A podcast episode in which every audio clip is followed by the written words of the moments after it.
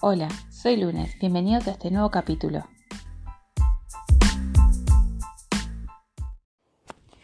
Hola, ¿cómo están? Bueno, hoy quería seguir con, el tema que veníamos hablando desde otra perspectiva. El capítulo anterior, el episodio anterior, habíamos hablado de, eh, había traído a colación el tema de la violencia hacia uno mismo, pero desde una perspectiva particular que es cuando nos hacemos daño con el único fin de hacernos daño.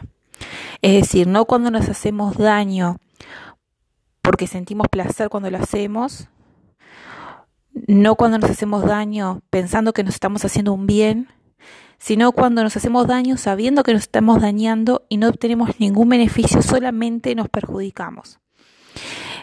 Y que eh, yo había mencionado que si bien parecía ilógico o antinatural, era bastante común y que debe, me parece que deberíamos tratar de cambiar a los que les pasa, cambiar esa manera de, de, de, vernos a nosotros mismos, de tratarnos a nosotros mismos, que no es fácil porque al que le pasa, que somos la gran mayoría, capaz que no todo el tiempo, pero sí muchas veces, eh, es algo que viene desde mucho tiempo, está muy internalizado y también había mencionado el tema de la sociedad.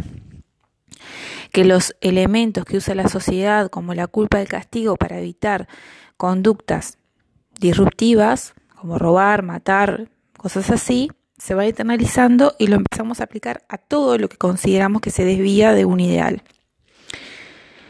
Em, en este caso particular, siguiendo con el tema de la violencia, en este caso voy a quiero traer a colación el tema de la violencia hacia los demás. Pero la violencia hacia los demás cuando no agredimos físicamente e incluso cuando hasta ni agredimos eh, verbalmente en el sentido de no insultar, ¿no? Y me interesó porque también es como raro, ¿no? Como lo otro, que parecía raro, cómo nos vamos a tratar mal a nosotros mismos solamente para hacernos sentir mal. Y en este caso sería lo mismo. Eh, un caso de que ejercemos violencia hacia otros, pero no les pegamos, eh, no los amenazamos y no los insultamos. ¿Cómo sería esto? Bueno, yo voy a traer el ejemplo de, solamente ejemplos, pero creo que se puede... Eh, llevar esto mismo a, varias otras situaciones. En el caso de el movimiento feminista que se mueve bajo el eslogan de Ni una menos y el movimiento contra el racismo que surgió ahora en este tiempo, que se mueve bajo el eslogan de All Black Lives Matter o todas las vidas eh, afrodescendientes importan. Y quiero hablar de este caso particular porque frente a estos eslogans han surgido el eslogan de no es ni una menos, sino ni uno menos, o sea, nadie menos, y no es All Black Lives Matter, todas las vidas de las personas negras importan, sino que todas las vidas importan. All, black, all Lives Matter. Em, como diciendo, eh, como queriéndole decir que ellos no son más importantes que nadie. Entonces yo me pregunto, ¿no?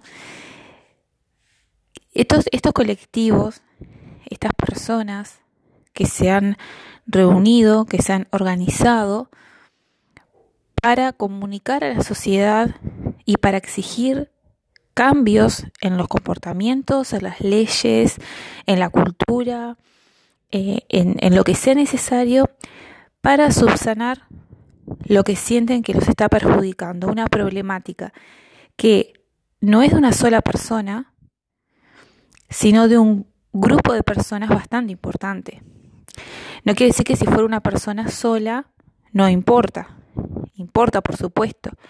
Pero se le puede decir que su problemática es por su situación particular.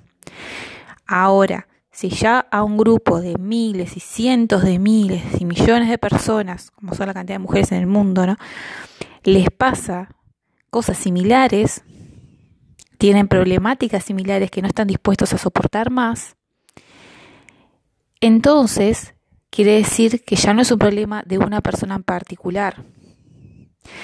Si una mujer en Argentina, en Estados Unidos, en Pakistán, en China todos tienen problemas de estar sometida al machismo o problemas que tienen por ser mujer y que nadie escucha o nadie siente que es importante, entonces ya no es un tema de esa persona en particular, sino que ya es un tema que afecta a una gran parte de la sociedad y que ese, esa violencia o ese maltrato sienten que está sucediendo de parte de otra parte de la sociedad.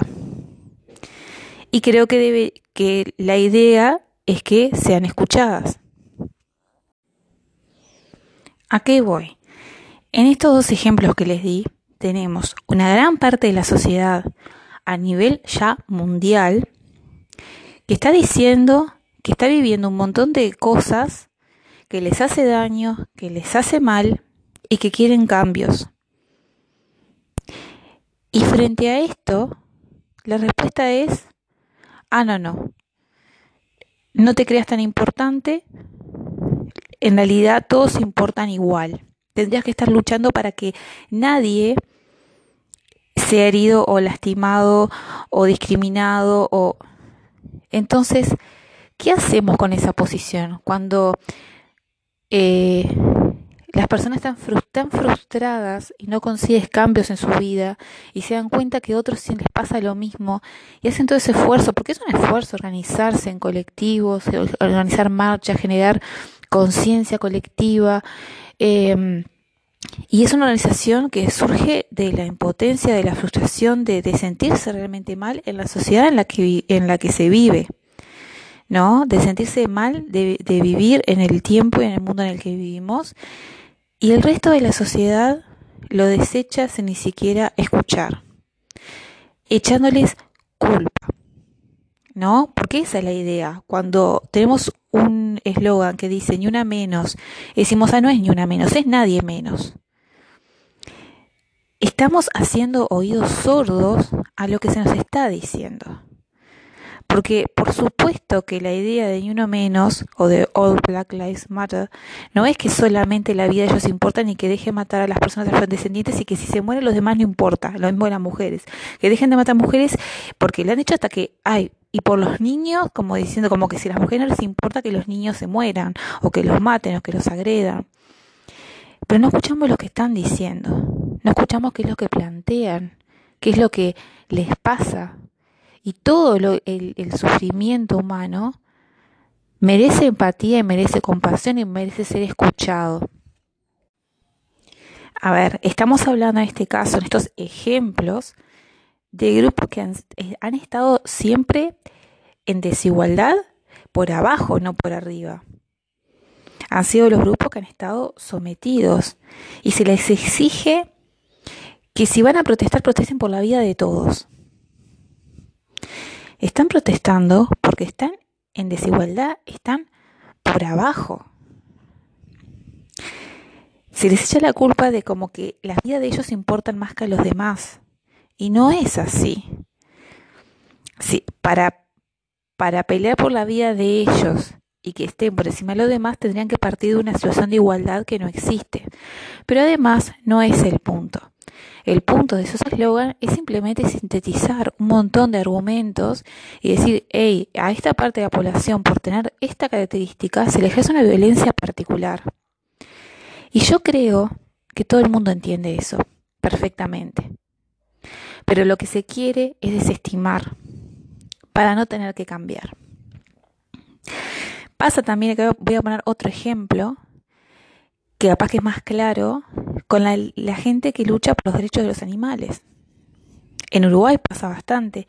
Cada vez que algún colectivo sale a protestar porque se trata mal de los animales, porque no hay una regulación para la tenencia de mascotas, eh, si una persona decide tener un perro y no darle de comer por no sé, un mes o no darle agua o tenerlo atado o pegarle todo lo que quiera, no hay dónde ir a hacer una denuncia. O sea, se puede hacer. O sea, en teoría no se puede hacer, pero no hay nadie que lo regule. No hay nadie que lo controle.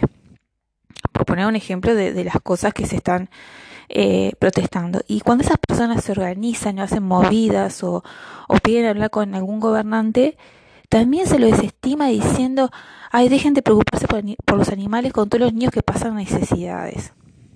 entonces se los culpabiliza con algo muy bajo, porque es como, como que te importa más otra cosa que los niños, y los niños es algo que la sociedad, por lo menos en Uruguay, está como que hay que proteger y hay que cuidar, está por encima de todo, que es verdad, pero no quiere decir que no eh, le demos importancia también a otras cosas que también hay que arreglar. Entonces, em, yo creo que se genera esto. Es decir, a grupos que tienen una problemática, que sienten que no son escuchados y se tienen que organizar en grandes cantidades para poder ser escuchados, otros grupos o personas o políticos o periodistas desmerecen sus protestas porque no protestan por otra cosa que ellos consideran que es más importante. ¿Se dan cuenta de esto? Es decir, nadie niega que haya niños que, tienen necesidades y problemáticas, pero también organizaciones que luchan por eso, los derechos de los niños. Y si a alguien le parece que falta pelear por eso, vaya y hágalo. ¿Qué tiene que ver un grupo de personas que estén luchando por los derechos de las mujeres, por los derechos de los afrodescendientes, por los derechos de, lo, de los animales, de lo que fuere, de los trabajadores, por ejemplo, y decirles ah, no, vos tenés que estar protestando por lo otro. Si no protestas por todo, no protestes por nada. ¿Cuál es el sentido de eso?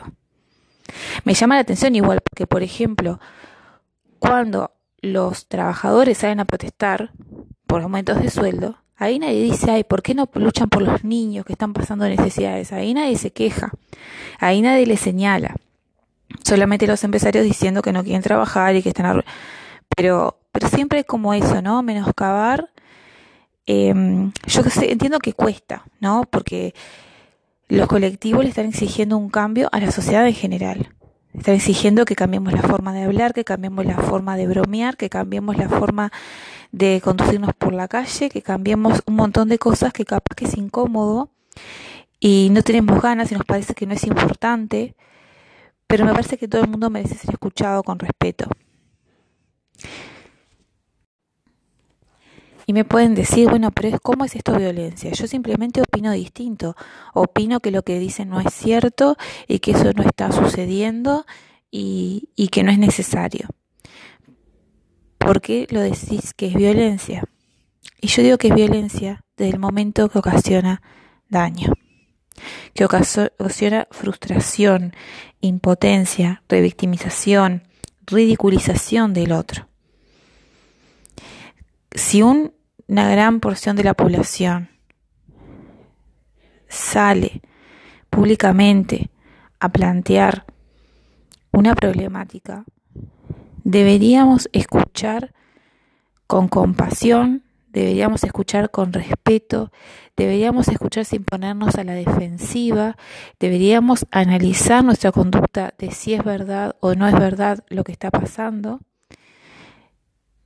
y ahí ver, pero primero escuchar y respetar al otro sin desmerecer y sin anular, porque cuando en estos casos en particular, ¿no? En el que digo que anulan el eslogan de la, de la, del grupo, em, o cuando los culpabilizan porque protestan por eso y no protestan por algo que es más visto como más importante en la sociedad, em, ni siquiera se les está dando la oportunidad de ser escuchados. Nada de lo que digan después de esos argumentos parece válido. Después que yo te digo, ay, te están matando por esa mujer, no, está matando a todo el mundo. ¿Vos por qué vas a ser más importante? O lo mismo con las personas afrodescendientes, o lo mismo con las personas que luchan por los derechos de los, animales porque les decís que hay niños que tienen más problemas.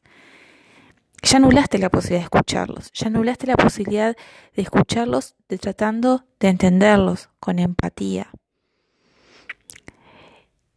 Y yo me pregunto, esa actitud que surge, en mi opinión, de la incomodidad, esa actitud de no escuchar siquiera, no de no estar de acuerdo, de no escuchar, de anular de entrada el argumento o el, contenido de lo que se quiere comunicar y de lo que se quiere cambiar, ¿qué genera como consecuencia? Más allá de lo que yo ya nombré que genera el daño y frustración en esos individuos en particular, para las como sociedad en general. Yo creo que, que a los individuos les genera problemas de, salud mental, o sea, en cuanto a autoestima, en cuanto a impotencia, en cuanto a sentirse que, eh, bueno, de tener cosas prácticas, de tener miedo de ir por la calle o de no tener los trabajos que, que te den los recursos como para vivir mejor y muchas otras cosas más, pero también el tema de la, de la autoestima, de la impotencia, de sentir que estás, vivís en una sociedad en la que no tenés la misma calidad de ciudadano que otro. Pero también en lo colectivo, yo creo que esto genera, eh, genera violencia fruto de esta violencia. Cuando, por ejemplo, bueno, como pasó en Estados Unidos con las protestas donde la gente ya quemaba todo y tiraba las estatuas, porque ya no, la gente ya no aguantaba más. Yo no digo, como siempre, los que rompen y roban, que eso pasa en todos lados, eh, incluso a veces de los mismos contrarios, pero también gente que, bueno, que aprovecha como la gente aprovecha que uno vuelve de noche a trabajar para robar una cartera. O sea, los que van a delinquir aprovechan de todas las situaciones, no solamente de las protestas. También eh, aprovechan, como les digo, de que uno vuelve de trabajar, algo tan pacífico como eso. Así que no tener en cuenta, yo digo las, las protestas que se pusieron este, más, vamos a decir, más fuertes en el sentido de no, de, de tirar estatus abajo, eh, estatuas que tienen que ver con, ¿no? En el caso de, de All Black Lives Matter, con la, el tema de la esclavitud, ¿no? Pero ¿por qué surge eso? La gente ve la destrucción de las, de las estatuas, o también, bueno, con las pintadas de las estatuas de las iglesias, pero no ve por qué surge eso. O sea, encima se le señala, ay, porque destruyen, porque son violentas, porque... Pero ¿qué pasa con la otra violencia? La violencia que sufren y que además encima la gente, la sociedad la desestima, no la escucha y prácticamente te dicen que te tenés que aguantar esa violencia que se ejerce hace que en un momento las personas no aguanten más y desemboque en esto, desemboque en violencia hacia en las protestas, eh, genere eh, respideces entre, entre grupos, entre personas después en la calle que se encuentran y, se, y son violentas unas con otras, porque la impotencia aguantaba mucho tiempo, mucho tiempo, mucho tiempo y sentirse oprimido y oprimido y oprimido debajo de la pata de alguien todo el tiempo sin tener realmente una razón, ninguna razón, solamente que el otro tiene más recursos o eh, ya sea económicos o ya sea dentro posiciones de privilegio dentro de la sociedad, ¿no? Este y te dan que vos te sientas oprimido y que no puedas avanzar y que si tengas que aguantar un montón de cosas que no tenés ganas de aguantar y que no tenés por qué. Yo pienso en eso también, ¿no? Que hacemos, eh, no escuchamos y pensamos que al no escuchar y al anular lo que se nos plantea, estamos tapando el problema y hacemos que se calle y no sentirnos tan incómodos. Pero después con el tiempo las consecuencias son peores y se genera más agresividad. Así que bueno, este me, me interesó este tema en particular de cómo Podemos ser violentos con los demás sin ejercer agresividad física, sin pegar, sin amenazar de muerte, sin insultar, simplemente con el, el no escuchar al otro, no sentir compasión, no sentir empatía, estamos siendo violentos porque estamos haciendo daño. Y eso después tiene consecuencias para todo el mundo, para el que le hacemos daño, pero para nosotros también. Y de esto creo que voy a profundizar más en el próximo episodio. Bueno, espero que les haya interesado y como siempre digo, esto no es para generar opinión, sino para dejarlos pensando. Hasta la próxima.